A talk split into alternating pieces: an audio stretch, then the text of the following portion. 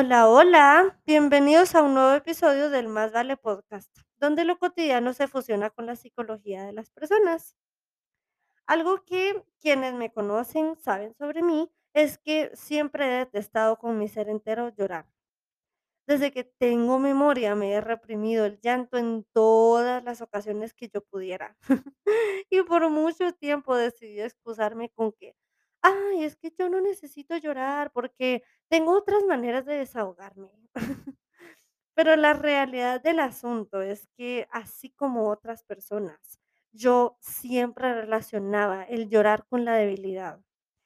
Y la debilidad para mí siempre fue un término y un concepto inaceptable e irreconocido en mi vocabulario del día a día. Me costó varios, pero varios meses de terapia llegar a entender y aceptar que dentro del paquete que conlleva el ser humanos viene el tener emociones y sentimientos.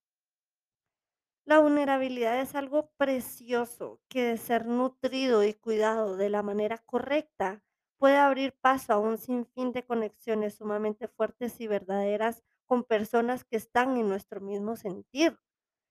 Pero yo desde pequeña me fui topando con momentos, circunstancias o situaciones en las que no sentí que tuviera el derecho o incluso la oportunidad de dejarme sentir. Nunca percibí un ambiente seguro en el que yo pudiera desnudarme emocionalmente y tener la seguridad que del otro lado me encontraría siempre con validación y contención. Y como ya les dije, me costó varias sesiones con mi psicóloga llegar a aceptar que necesitaba con romper con ese paradigma que yo había narrado para mí sobre la supuesta poca importancia que tienen mis emociones. Tuve que llegar al punto en el que decidí tomar responsabilidad de mis propias emociones.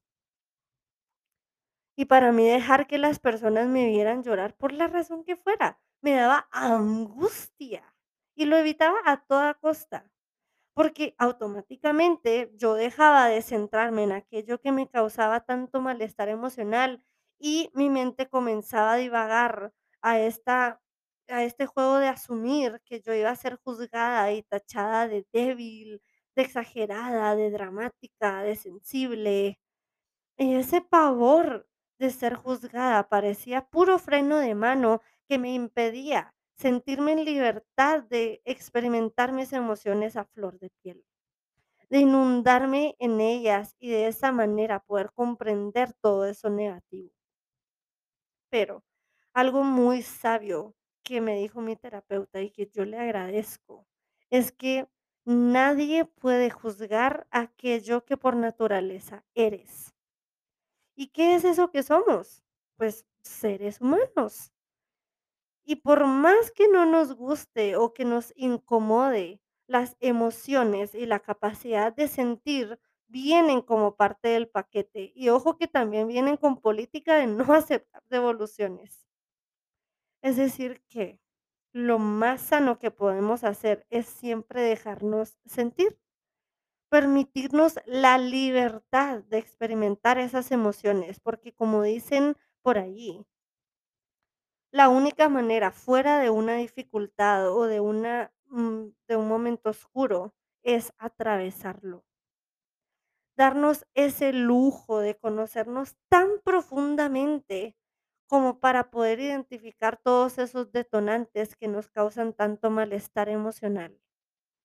Porque por mucho tiempo yo fui ajena a mi propio mundo interno. Y no fue hasta que me permití conocerlo, abrazarlo y aceptarlo que entonces comencé a por fin encontrar maneras asertivas y funcionales para lidiar con mis emociones. Y así fue que comencé a ver mejoras en cómo manejo las situaciones difíciles y poco a poco fui construyendo mi paz. Eso fue todo por el episodio de hoy. Espero de corazón que les haya gustado y que se lleven algún tipo de aprendizaje. Por último, les invito a que me sigan en la página de Instagram que encuentran como Más Vale Project, en donde los mantengo actualizados cuando hay un nuevo episodio.